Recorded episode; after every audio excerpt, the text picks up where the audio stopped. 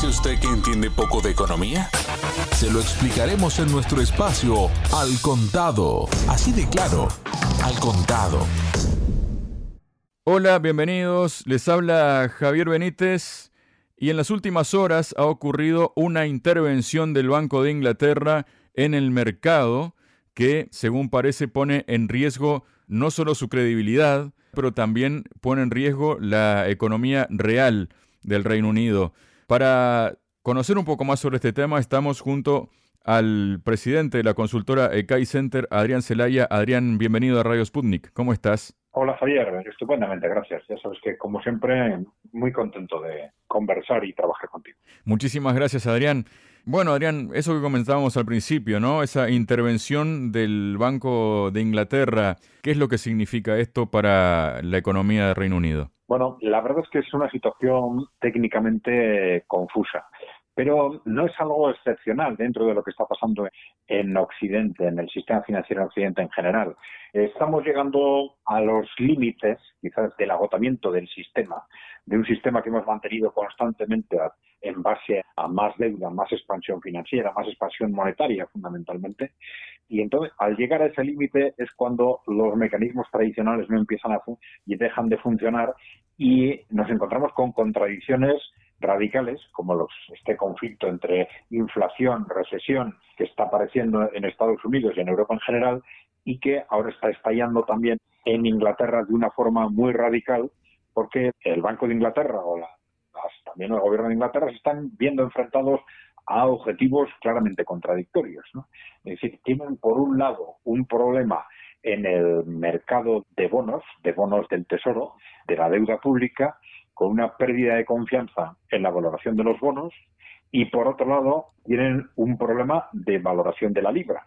Esto ha estallado de alguna forma en el momento en que el, nuevo gobierno manifiesta un programa de reducción drástica de impuestos que generaría un déficit de alrededor de 35.000 millones, que un déficit que debería ser financiado con expansión monetaria. Y entonces, automáticamente, esto ha disparado un fenómeno que ya se estaba produciendo, que era la devaluación de la pérdida de valor, de valor de la libra. Algo que también está pasando con el euro en base al contexto general, pero que en el caso de la libra está siendo mucho más radical. Entonces, al verse enfrentado a estos dos objetivos, el Banco Central, por un lado, estaba intentando reaccionar a través de subidas de tipos y al encontrarse con esta caída tan drástica de la libra, a la vez quiere evitar que los bonos, el valor de los bonos se hunda. Y entonces ha sorprendido al mercado con una decisión. El mercado estaba esperando una nueva subida de tipos y de pronto el Banco de Inglaterra se ha descolgado, olvidándose de los tipos, con una nueva medida de expansión monetaria radical prometiendo adquirir bonos del Tesoro por 65.000 billones nada menos, ¿no? Esto, si lo sumamos a los 35.000 millones de expansión propuestos por el gobierno, estaríamos en una cantidad de 100.000 millones de.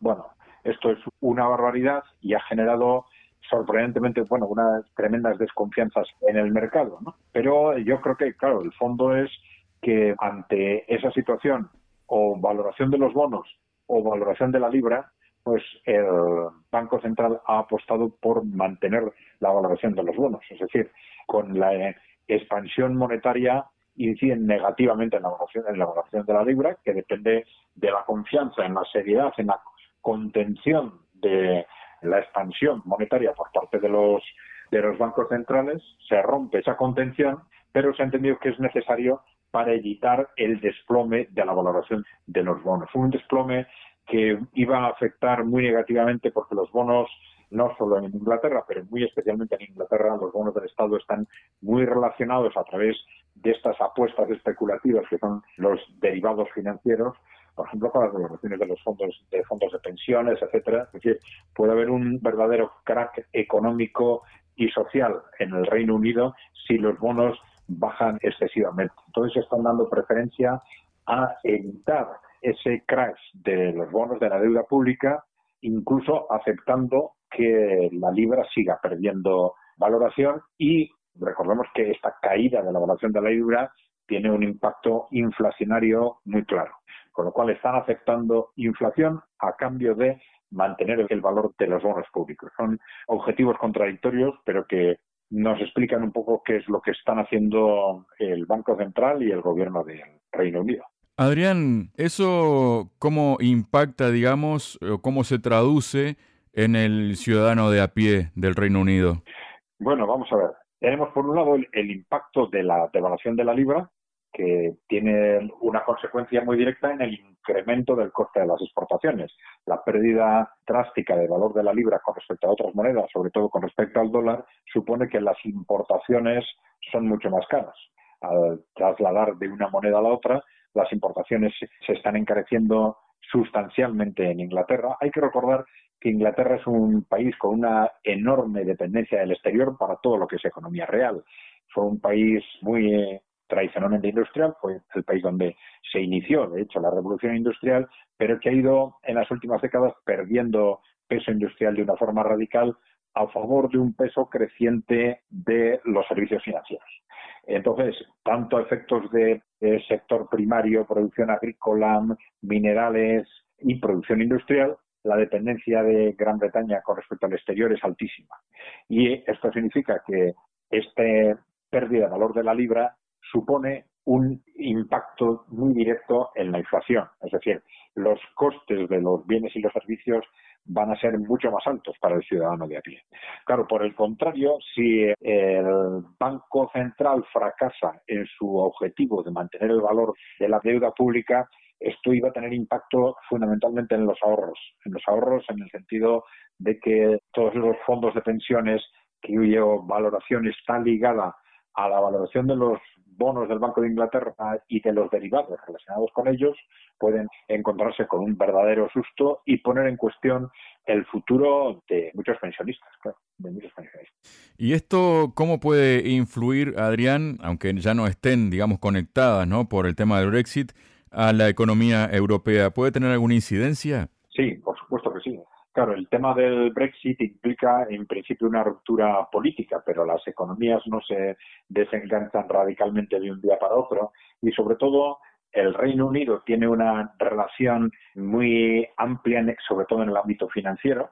Si hay problemas financieros en el Reino Unido, estos problemas se van a trasladar muy rápido al sector financiero, al conjunto de Europa. Y luego hay un problema muy importante de imagen.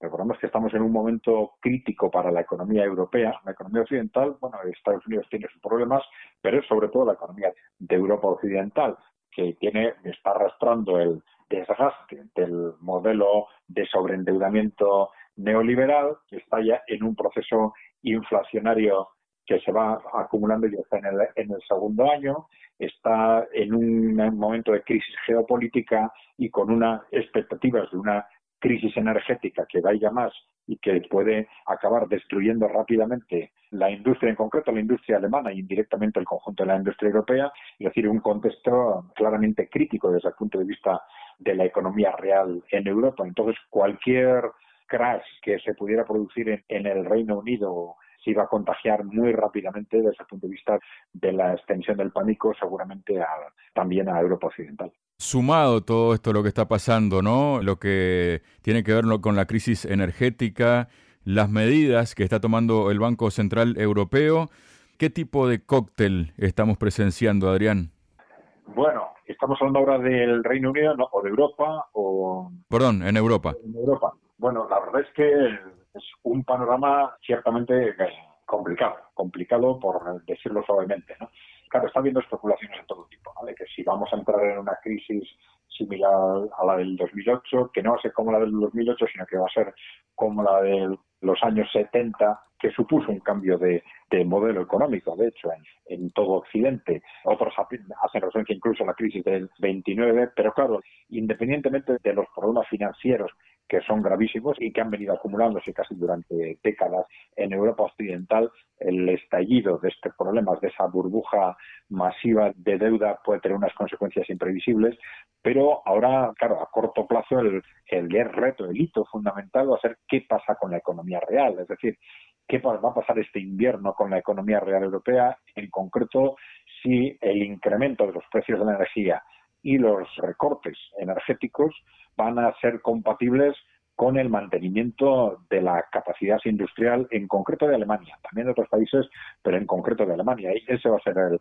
punto crítico, porque, claro, si a todos los riesgos financieros se suma un hundimiento tan drástico de la economía real, pues evidentemente puede pasar cualquier cosa. Ya no estaríamos hablando, como se está hablando últimamente, de inflación, un contexto de inflación, estancamiento de inflación, recesión, sino de un contexto de inflación y depresión, lo cual, bueno, pues evidentemente nos puede llevar a, a una tierra incógnita.